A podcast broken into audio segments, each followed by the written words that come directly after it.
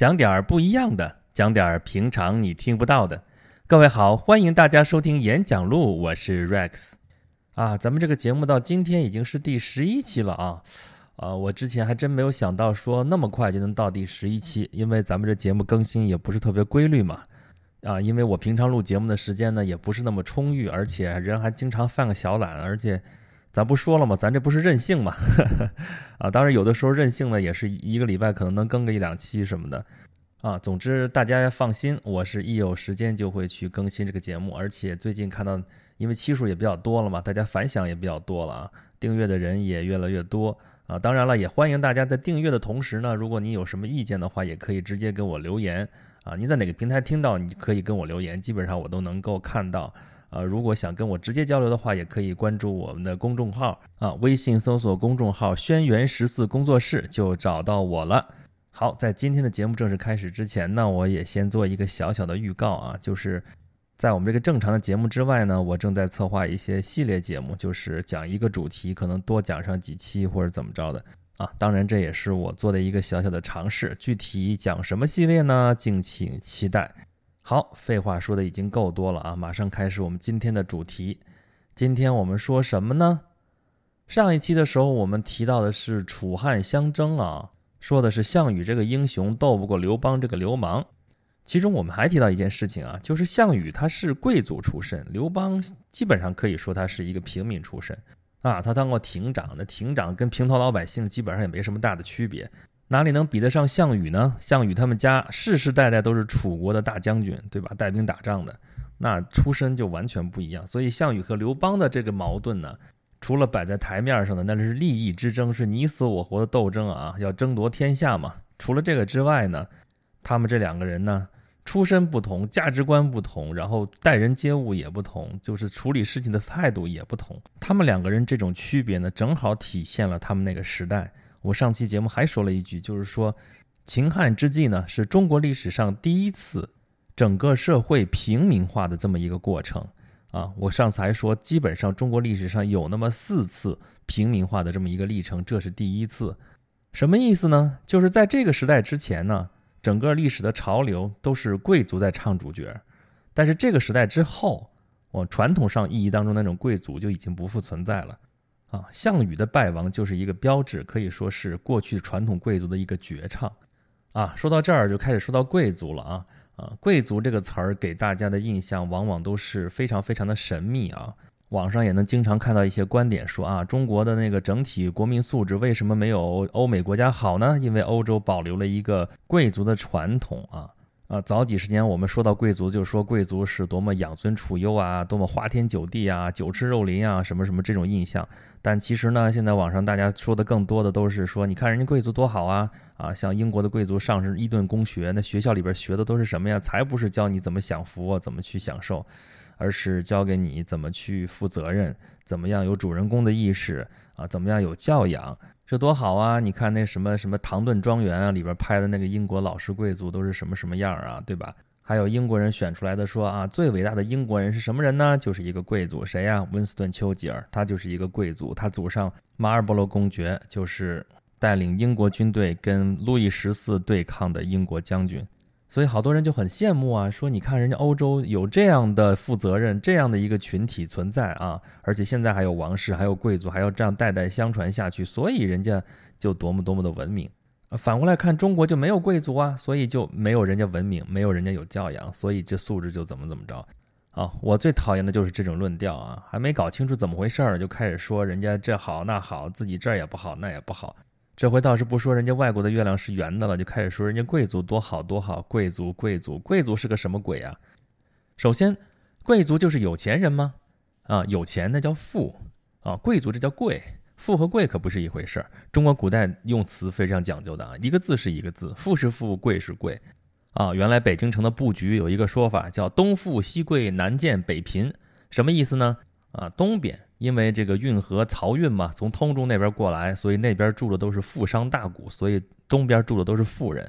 然后西边呢，西边都是达官贵人。你像什么西边皇上那三山五园，还有什么一些当朝的一些大员们住的，那都是一些贵人，所谓权贵吧。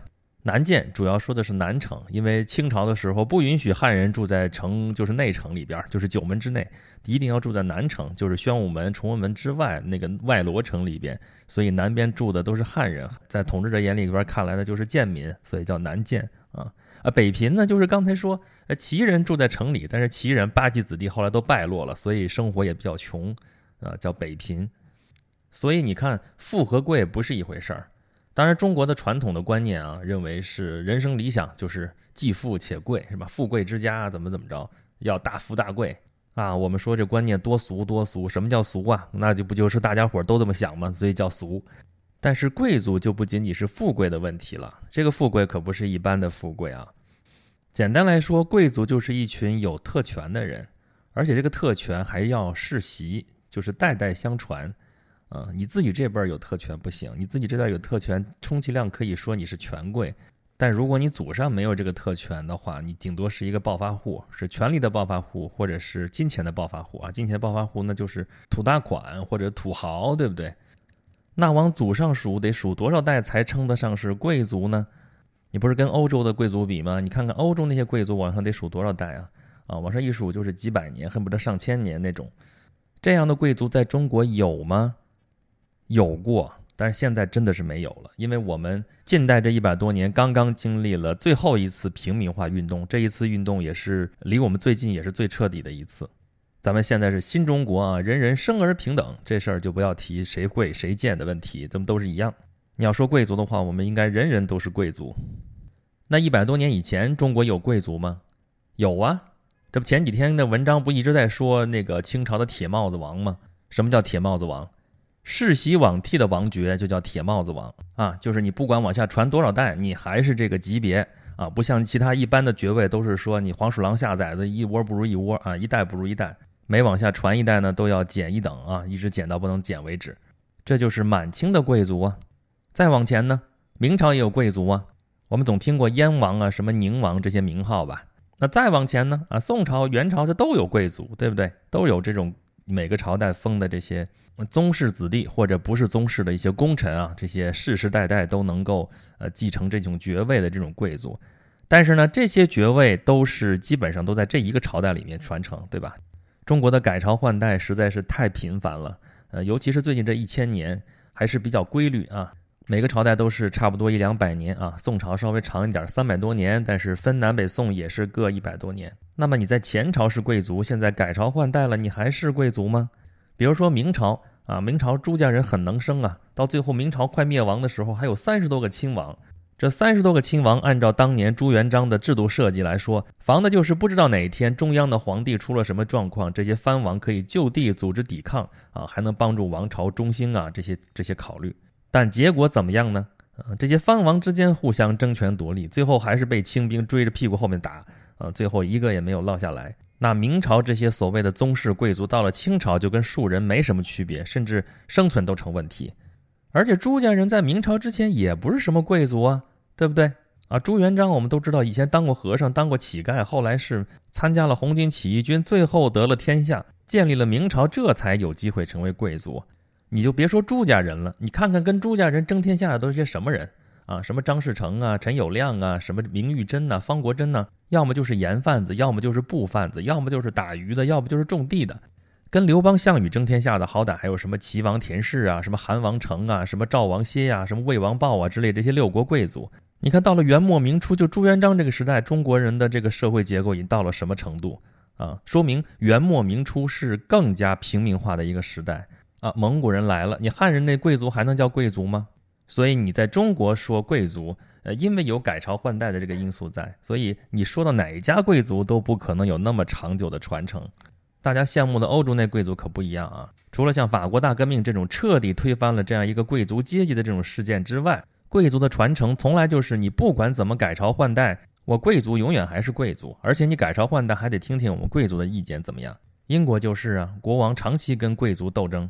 最后也没斗过贵族啊！贵族合起伙来开会，跟国王讨价还价，这个会就叫议会，后来就是议会的上议院。那么这种改朝换代也不改变政治地位的这种贵族，在中国有吗？有过呀，就是秦朝以前所谓的先秦时代。我们知道周初封建的时候就分封诸侯啊，周天子分封了一大堆自己的亲族还有功臣，不仅如此，还封了好多的所谓上古贤人的后代作为诸侯啊。比如说，我们老说成语说杞人忧天，杞国，杞国就是大禹的后代。再比如说陈国啊，陈国第一个国君叫陈胡公满，他就是舜的后代啊，姓陈的和姓胡的，包括后面姓田的，这都是从这儿开始来的。还有什么皇帝的后代呀，尧帝的后代呀，还有什么这些上古的贤人，通通都在周朝的这个分封体制之下。这叫做兴灭国继绝世，什么意思呢？就是好多国家之前已经灭亡了，但是还要寻访他的后人，给他封一个国，让他传承下去。而且周初封建跟后世的封建还有一个不同的地方，就是很多诸侯在周朝封他之前就是诸侯，周朝只不过是给了一个确认。所以说，这些贵族真正的是从上古流传下来的一些传统的贵族，那种贵族真的是改朝换代也不改变他们诸侯的身份，这才是真真正正的贵族。但是这些贵族经历了春秋战国之后啊，诸侯之间是互相兼并。自己的家臣也有可能对诸侯取而代之，所以到了战国的时候，只剩下了战国七雄，最后七雄只剩下了秦国一雄，终于是秦国灭掉了六国，统一了天下。这叫什么呢？这叫自由竞争，最终一定会造成垄断。这听上去有点扯啊，但其实就是这么回事儿。